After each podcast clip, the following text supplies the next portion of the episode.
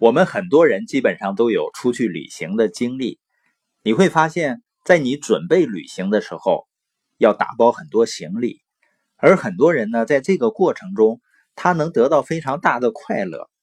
为什么呢？因为人们花了很长时间，建立了满满的期待，翘首以盼啊。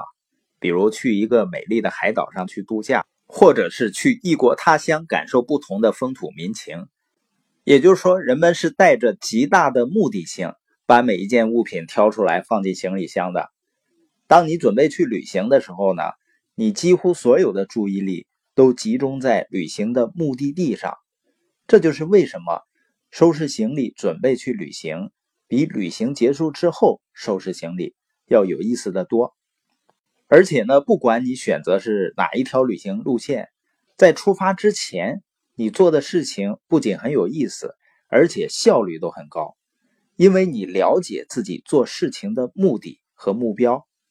在生活中的其他事情也一样，当我们有目标、目标清晰，围绕着目标去做事情的时候呢，你会发现自己做的事情在持续的激励自己。目标不仅能够让我们保持专注和给我们提供能量、动力。让我们在做事情的过程中有价值感和意义感，它还能够让你在实现目标的这个过程中呢，有着满满的期待和快乐。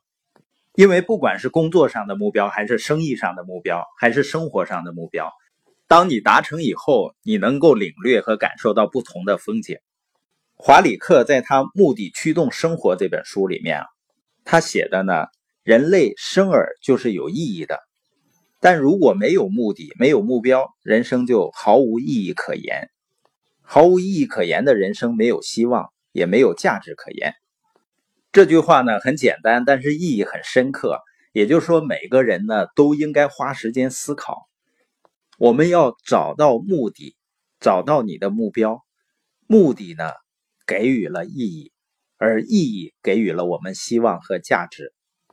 本节播音的重点呢，我们要想过上有意义、有价值的生活，要找到自己的生活目的和目标。